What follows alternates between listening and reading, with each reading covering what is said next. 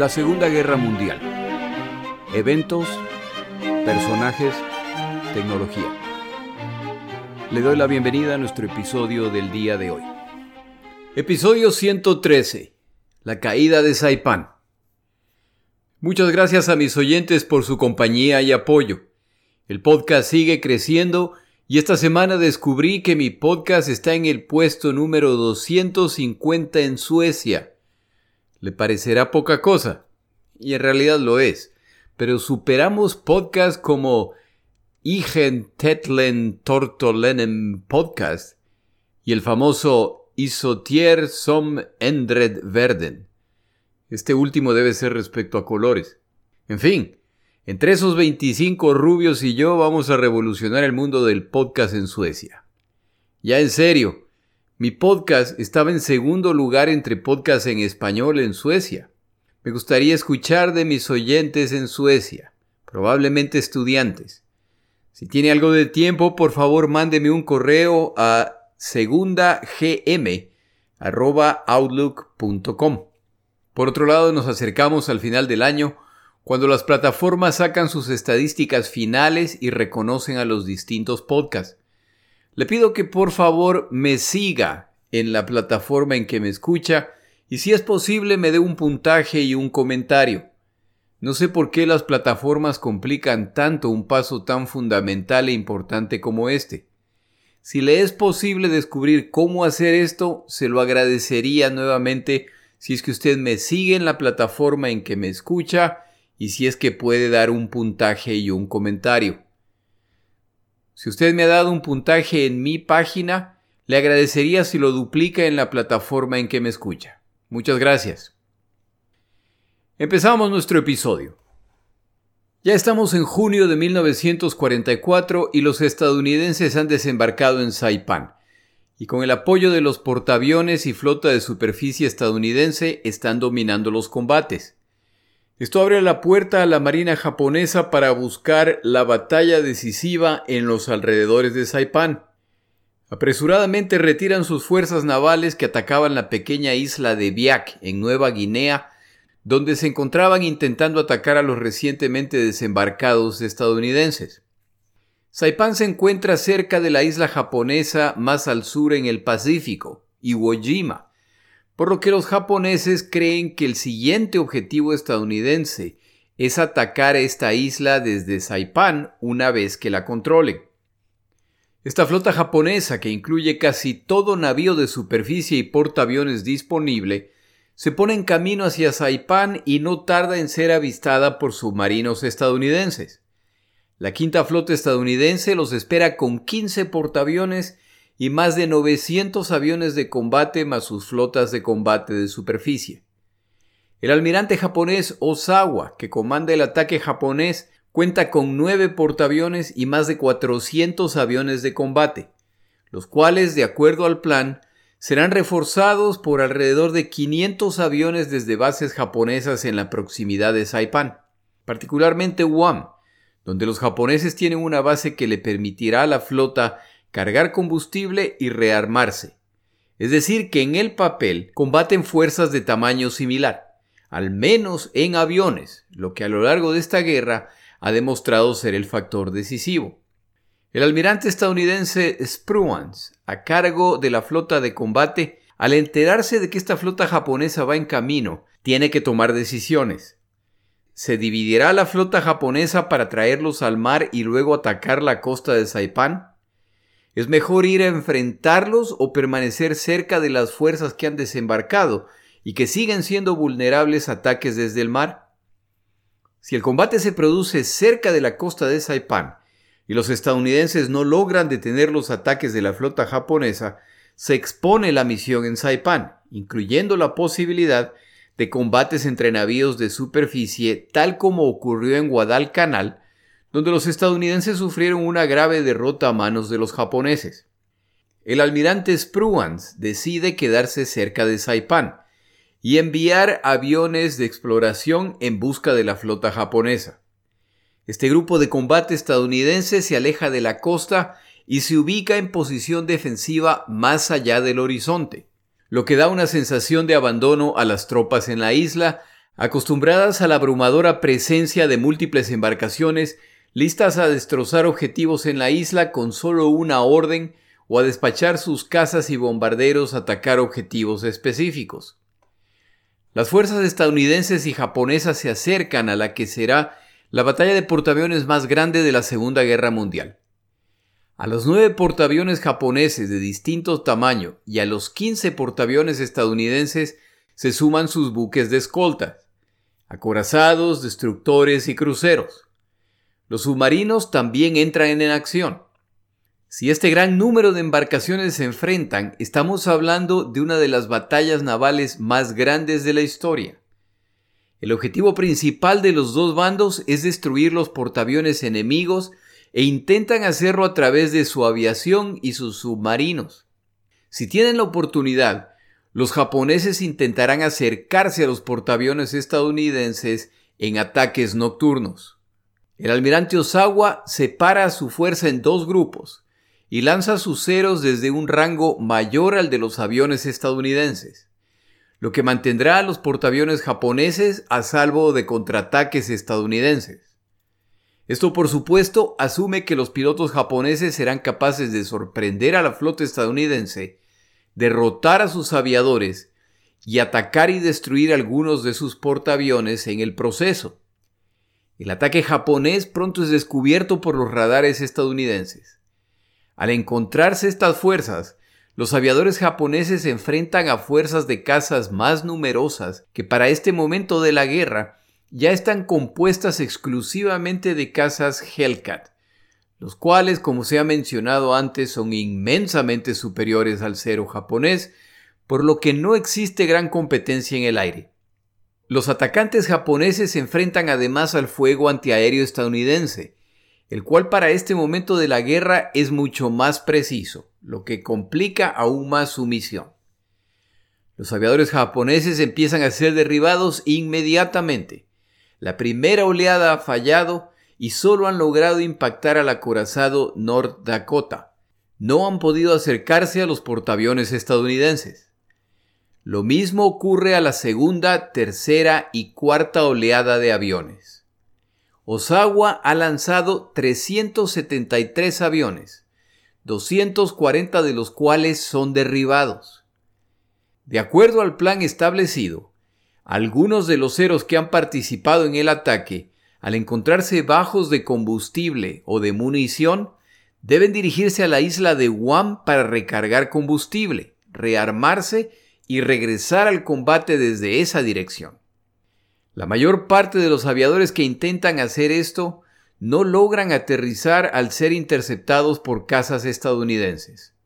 Los pocos que logran aterrizar lo hacen en tal condición que ya no pueden ser utilizados. En unas pocas horas de combate, los japoneses han perdido casi 350 aviones de combate de sus portaaviones a cambio de derribar menos de 30 aviones estadounidenses. Los estadounidenses han repelido los ataques, pero no saben de qué dirección han venido y por lo tanto la ubicación exacta de la flota comandada por el almirante Osawa. Osawa, por su parte, todavía no está al tanto del nivel de las pérdidas sufridas. Deberá esperar a que aterricen sus pilotos y confirmaciones desde Guam respecto al número de aviones que han aterrizado ahí.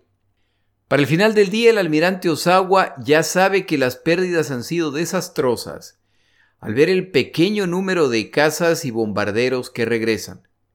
La fuerza de portaaviones japonesa ha perdido la gran mayoría de sus aviones de combate, pero ya ni siquiera se trata de los aviones. Es la irreparable pérdida de pilotos la que en esta batalla ya condena a la fuerza de portaaviones japonesa a la irrelevancia. Esta batalla es conocida como la Batalla del Mar de las Filipinas. Entre los estadounidenses es conocida como la Gran Cacería de Pavos, por el alto número de bajas infringidas al enemigo. Los japoneses han lanzado casi la totalidad de su fuerza de portaaviones contra los estadounidenses y han sufrido una derrota muy grave, pero Osawa y su flota no han visto un solo portaaviones estadounidense durante los combates. Esto podría significar que uno o varios portaaviones estadounidenses han sido averiados o hundidos. Desafortunadamente para Osawa y sus planes, ese no es el caso. Los ataques japoneses no han logrado impactar un solo portaaviones estadounidense, solo han logrado un par de impactos menores en embarcaciones de escolta. Para complicar más el desastre, el portaaviones Shokaku, participante en los ataques a Pearl Harbor, se encontraba recibiendo a sus aviones cuando es avistado por un submarino estadounidense que dispara seis torpedos, de los cuales tres impactan. En pocas horas ya se ha hundido. De los seis portaaviones que participaron en el ataque a Pearl Harbor, solo sobrevive uno, el Suikaku. El portaaviones Taiho, impactado por un submarino estadounidense durante la batalla, sufre daños reparables. Se retira de la batalla y de repente se produce una explosión interna que destroza el centro de comando. Una segunda explosión concluye la destrucción de esta embarcación que a las pocas horas también se hunde. Aparentemente las explosiones secundarias fueron el resultado de malas prácticas de prevención de incendios. Al almirante Osawa le quedan alrededor de 100 aviones de combate y planea reanudar el ataque en la mañana con el apoyo de aviones basados en las islas cercanas. Es decir, este es un todo o nada que se decidirá al día siguiente. Los estadounidenses, por su parte, no planean simplemente permitir el repliegue japonés, no después de haber destrozado su defensa aérea. Aviones estadounidenses los buscan durante el día y para las 3 de la tarde encuentran a la flota de superficie japonesa pero se encuentran casi al límite del alcance de sus casas, torpederos y bombarderos. En un movimiento muy agresivo, el almirante estadounidense Mitchell decide lanzar un ataque aéreo al límite del rango de sus aviones. Y al final de la tarde, 216 aviones de ataque salen en busca de la Marina japonesa. Al detectarlos, los japoneses lanzan 75 aviones para enfrentarlos. Los estadounidenses hunden dos tanqueros, impactan al Suikaku, el último sobreviviente del ataque a Pearl Harbor, que logra mantenerse a flote y hunden un portaaviones ligero. Impactan otro portaaviones y un crucero en el ataque de portaaviones más destructivo de la Segunda Guerra Mundial. Para el final de estos combates, a los japoneses les quedan menos de 40 aviones.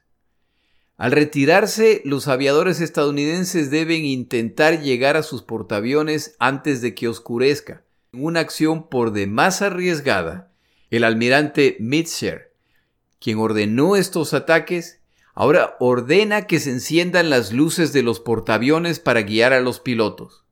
Esta es una invitación abierta a ser torpedeados por submarinos japoneses. Afortunadamente para los estadounidenses esto no ocurre y la mayor parte de los pilotos logran aterrizar. Alrededor de 80 aviadores estadounidenses se estrellan intentando regresar o deben acuatizar cerca de los portaaviones para ser rescatados. El mayor número de aviones perdidos por los estadounidenses en este día ocurre durante el regreso de esta muy agresiva misión. La mayor parte, pero no todos, los pilotos estadounidenses sobreviven. Luego de este ataque, al almirante Osawa se le ordena que se retire, lo que muy probablemente salva a la flota de superficie y a los portaaviones japoneses restantes, ya que Osawa planeaba un ataque final, lo que requería que la flota japonesa se acerque a la estadounidense.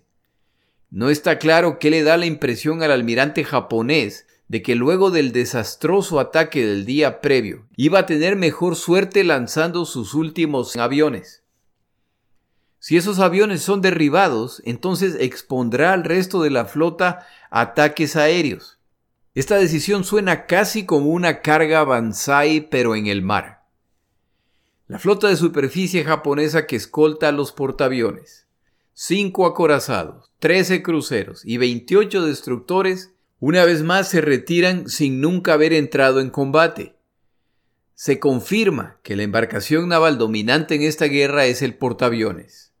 El resto de embarcaciones sirven simplemente para protegerlos de ataques aéreos o submarinos o para combatir en situaciones en que no hay portaaviones presentes. Termina así la mayor batalla de portaaviones de la Segunda Guerra Mundial. Los estadounidenses han enviado 15 portaaviones y terminan la batalla sin que les toquen uno solo. Los japoneses han enviado 10 portaaviones y han sido ellos quienes tomaron la ofensiva. Los japoneses se retiran con tres portaaviones hundidos y tres averiados. Como ya se ha mencionado antes, un portaaviones es solo tan letal como sus pilotos.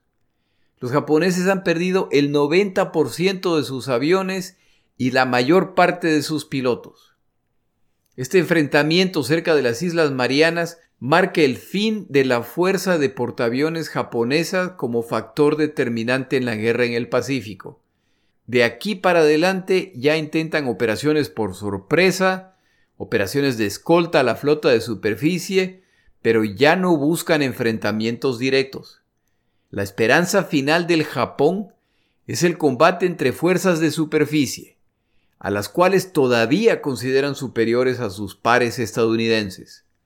Buscarán un enfrentamiento preferiblemente nocturno entre estos grupos, confiando en que les irá mejor. Con la batalla naval decidida, a los combatientes japoneses en Saipan solo les espera la derrota al carecer de protección de ataques navales y aéreos, al no poder ser reforzados por tropas adicionales o siquiera recibir provisiones. Pasamos ahora a ver los eventos en tierra, pero antes tomamos una pausa en nuestro episodio.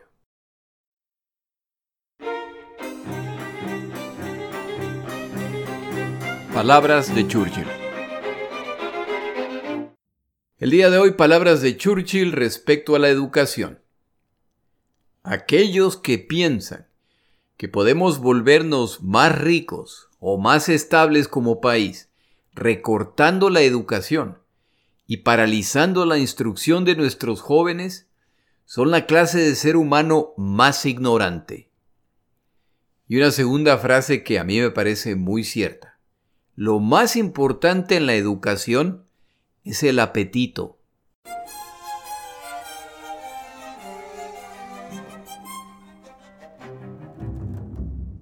En Saipán, las tropas estadounidenses en tierra no saben que la batalla naval ha concluido y la victoria ha sido alcanzada. Los dos bandos esperan ansiosamente los resultados los cuales se volverán evidentes con la presencia de embarcaciones de su nación en la costa de Saipán.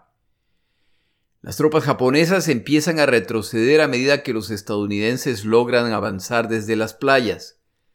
El retroceso es hacia la zona montañosa, donde la defensa es más fácil al utilizar cuevas para ocultarse a medida que ascienden las elevaciones.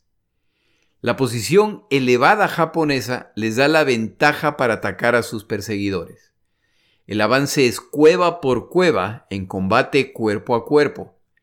A la defensa se suman francotiradores de los dos bandos. A medida que se acercan a los combatientes japoneses, el avance estadounidense se dificulta, ya que en la isla de Saipan viven cerca de 30.000 civiles, 22.000 de ellos japoneses y muchos han decidido que el sitio más seguro para esconderse son las cuevas en la montaña, y ahora se encuentran en medio de los combates. A medida que el combate recrudece y más infantes de marina estadounidenses mueren, se toman menos riesgos si dentro de una cueva se encuentran civiles y no salen al ordenárseles que salgan. Entonces se asume que hay combatientes japoneses o que es una trampa por lo que se dinamita la cueva, se la ataca con lanzallamas o se la derrumba utilizando tanques o bulldozers. Los heridos y muertos civiles y militares se multiplican. Para junio 23, los estadounidenses ya han capturado las poblaciones principales y todas las pistas e instalaciones militares. Al mejor estilo de la guerra en el Pacífico, la captura de los objetivos principales no significa el final de la batalla. Los defensores japoneses se retiran a la selva y áreas despobladas para lanzar contraataques nocturnos. En el Pacífico no hay rendiciones o capitulaciones. Los estadounidenses, por lo tanto, lanzan operaciones de, entre comillas, limpieza de las islas. Es necesario encontrar hasta el último combatiente japonés. Por su lado, estos combatientes han recibido órdenes directamente desde Tokio al iniciarse la invasión. El futuro del Japón depende de la caída de Saipan. Se debe evitar perder esta isla a cualquier costo. Y eso, por supuesto, incluye sus vidas. Las fuerzas estadounidenses se dispersan de este a oeste e inician su avance hacia el norte. Los que avanzan por los flancos encuentran menos resistencia que quienes avanzan por el centro de la isla, la zona montañosa. Es aquí donde los defensores se han atrincherado para la resistencia final. En batallas en que se disputa cada metro, finalmente los estadounidenses toman la elevación principal de la isla, lo que marca el inicio del fin para los japoneses, al ser ahora los estadounidenses los que cuentan con la ventaja de atacar desde una posición elevada y desde la retaguardia de las posiciones preparadas. Este evento no resulta en ninguna celebración o euforia entre los estadounidenses. Ellos saben que hasta que se elimine el último japonés, esta batalla no habrá terminado. El general Saito, a cargo de la defensa de Saipan, desde una cueva comunica a sus tropas que es hora de prepararse para la carga final contra los estadounidenses. Lo mismo hace el almirante Nagumo, héroe del ataque a Pearl Harbor, que desde entonces ha caído en desgracia y ha sido asignado a Saipan como comandante naval a cargo de la defensa de este grupo de islas. Él da las mismas instrucciones al personal naval de la isla. Ninguno de estos dos comandantes se sumará al ataque final. Ambos se suicidan luego de dar sus instrucciones. El 7 de julio a las 4 de la mañana, más de 3.000 japoneses se lanzan en medio de gritos en una carga Banzai a través de una brecha en la defensa estadounidense. Atacan con las armas que les restan, más piedras, pedazos de madera, bayonetas atadas a estacas de bambú. Se combate en la oscuridad y la primera oleada japonesa cae a medida que siguen eliminando enemigos. Una segunda carga japonesa se encarga de rematar a los estadounidenses heridos que han quedado en el campo de batalla y toman sus armas para continuar la pelea. Se combate furiosamente en combates cuerpo a cuerpo. La carga continúa hasta que poco a poco va perdiendo fuerza. Un combatiente japonés que sobrevivió esta carga Banzai recordaba que antes de lanzar el ataque, todos tomaron el mejor whisky japonés fumaron sus últimos cigarrillos y disfrutaron de cualquier tesoro que habían guardado para una ocasión especial. Al llegar la hora acordada, se lanzaron contra el enemigo con la mentalidad de que esta era una misión suicida. Este combatiente recordaba que no se aplicaba nada de lo aprendido. No había necesidad de esquivar balas o lanzarse al piso en caso de explosiones. Su misión era morir, y por lo tanto avanzaban sin mayor preocupación por su seguridad. Este mismo combatiente relata que es impactado por dos balas, cae al piso, ya no puede moverse. Ve las balas trazadoras pasar muy cerca y siente que está a punto de morir. En cierto momento se acercan cuatro combatientes japoneses y ve como uno de ellos le quita la espoleta a una granada y los cuatro se juntan alrededor de la granada que al explotar los mata mientras gritan larga vida al emperador. Tras observar esta escena, este combatiente se desmaya. Es encontrado inconsciente por los estadounidenses que le dan atención médica. Este hombre fue afortunado, ya que la práctica común en estos casos era descrita por los estadounidenses como si un japonés supuestamente muerto o inconsciente no apesta, hazle un hueco. A medida que la carga avanza y pierde fuerza, se multiplican los suicidios de combatientes japoneses o las cargas inútiles contra la línea estadounidense buscando simplemente morir. Para el 9 de julio, La batalla ha terminado y de acuerdo al autor consultado esta semana tomará más de un año eliminar a los combatientes japoneses que permanecen escondidos esperando la oportunidad para atacar con la esperanza de llevarse al menos un combatiente estadounidense con ellos. El balance final son más de 16.000 bajas estadounidenses, incluyendo 3.500 muertos. El número de bajas por batalla se sigue incrementando entre los estadounidenses a medida que se acercan al Japón, lo que presagia que el número de muertos, heridos y desaparecidos seguirá incrementándose a partir de este punto. Los estadounidenses capturan un poco más de 900 japoneses de los alrededor de 40.000 combatientes que se encontraban en la isla antes de los desembarcos. Considere las implicaciones de esos números. Los combates o ataques no han terminado sino hasta que se ha eliminado al 97% de los combatientes japoneses. Una vez más, alcanzar los objetivos militares establecidos no significa nada. La matanza no termina hasta que un lado extermina completamente al otro. En el Pacífico no hay rendiciones. Y si los japoneses no anticipan recibir un trato humanitario al ser derrotados, no es difícil anticipar el trato que recibirán los estadounidenses capturados o heridos por los japoneses. Esta realidad endurece a los dos bandos que siguen incrementando la brutalidad contra el rival.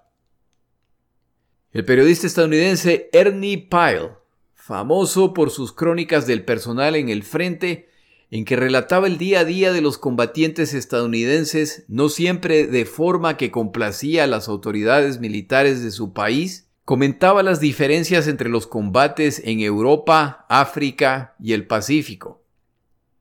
En Europa o en África, la posición es que el enemigo, a pesar de ser terribles y buscar nuestra destrucción, eran humanos como nosotros. En el Pacífico, la sensación es que el enemigo es algo así como inhumano o despreciable. Algo así como la sensación que uno siente respecto a un ratón o a una cucaracha. Los heridos estadounidenses leves son tratados en tiendas de campaña en la isla. Los casos más serios son enviados a los navíos hospitalarios anclados cerca de la costa. Las estadísticas mantenidas por los estadounidenses muestran la realidad del combate en Saipan. La mayor parte de las heridas son el resultado de esquirlas de artillería en vez de heridas de bala. La cantidad de heridas por bayonetas o por cuchillos son el triple de otras campañas.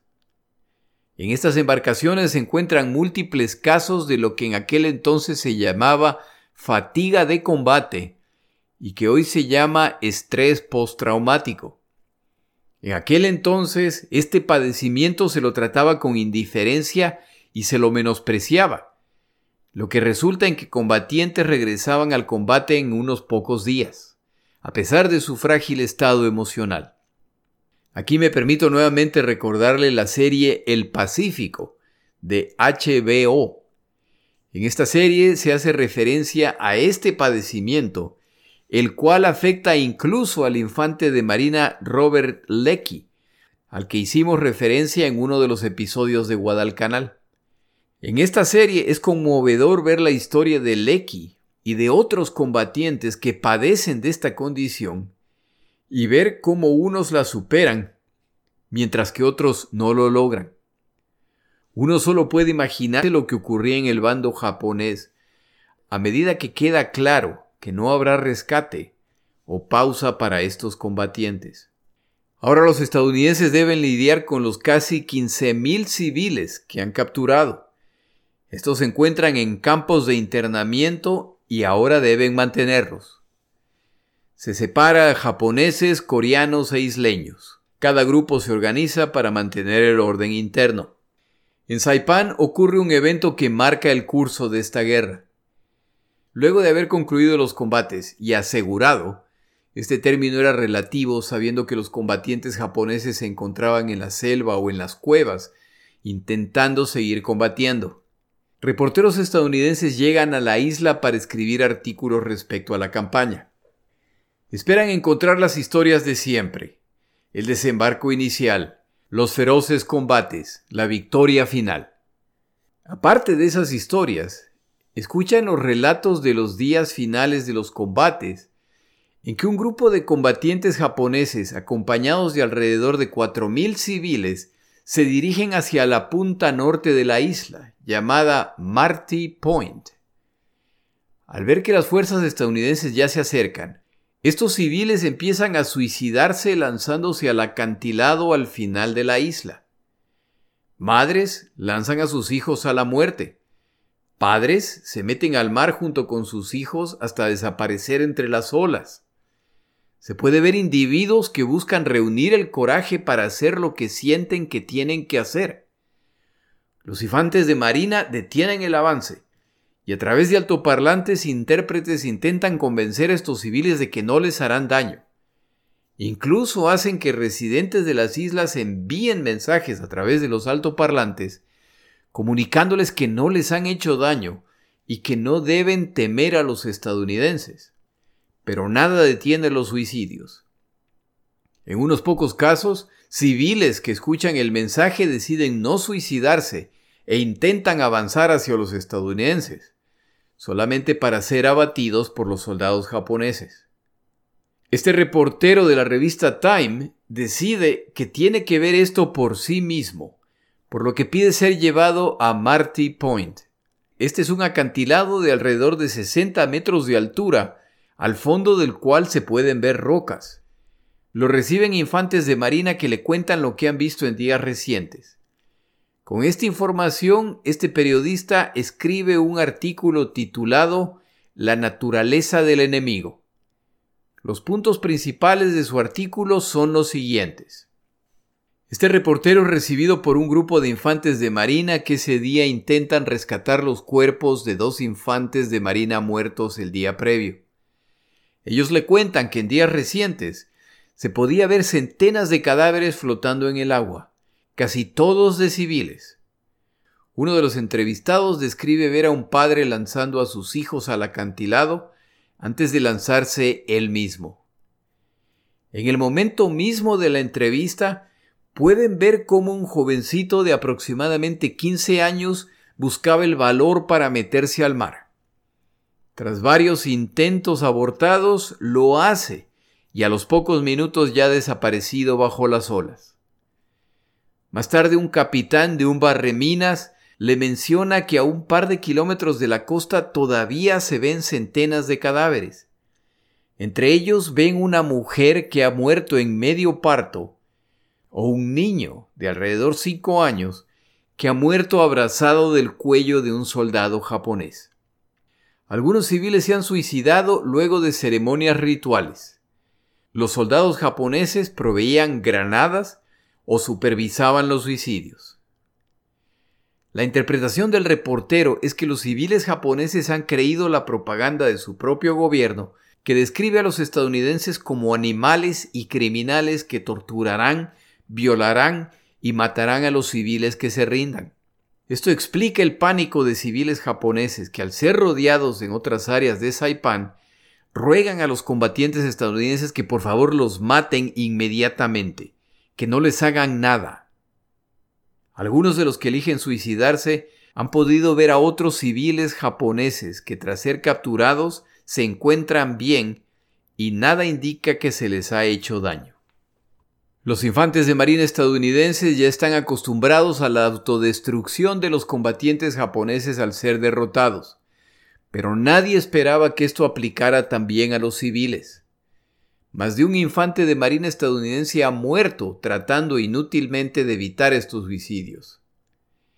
Termina el artículo con las siguientes preguntas.